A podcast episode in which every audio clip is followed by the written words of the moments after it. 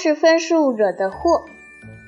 战玉冰，未来的天，洁白的云，小鸟在树上唱着欢快的歌儿，花儿张开了笑脸，一切都是那么美好。阴沉的天，灰色的云，小鸟失去了往日的欢快，花儿也收起了笑脸。同样的景物，用不同的心情看，就是不同的世界。为什么呢？都是分数惹的祸。一九十八分，我捧着刚发下的语文试卷，高兴地哼着小曲儿回家了。妈妈连忙迎出来：“哎呦，我的宝贝女儿回来了，考得不错吧？”她接过我手中的试卷，仔细地看着，笑成了一朵花。不错。真是妈的乖宝贝，妈这就给你做好菜去。说完，妈妈卷起袖子，笑眯眯地走进了厨房。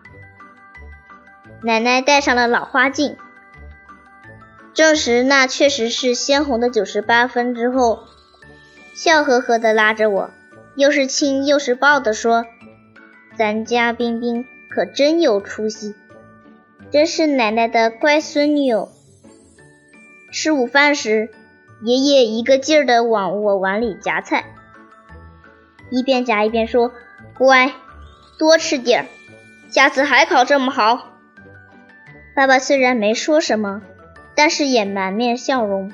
不用说，那喜羊羊与灰太狼又能与我相约啦！那双漂亮的滑冰鞋，那台梦寐以求的电脑，都能来光顾我的小天地啦！我沉浸在幸福中，抬头看看窗外，天那么蓝，云那么美。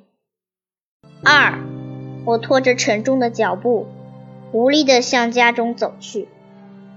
那张卷子揣在口袋里，像有千斤重似的。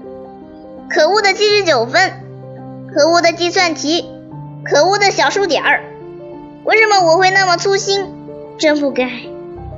看看看看。你这像什么话？现在基础没打好，以后怎么跟得上呢？这是妈妈的责骂。冰冰，这次怎么考这么少呢？唉，这是奶奶的叹息。从现在起，不许玩电脑，不准看电视，这是爸爸的命令。读书得用功，不用功怎么行呢？爷爷又唠叨开了，都是分数惹的祸。我抬头看看窗外，天那么阴，那么沉，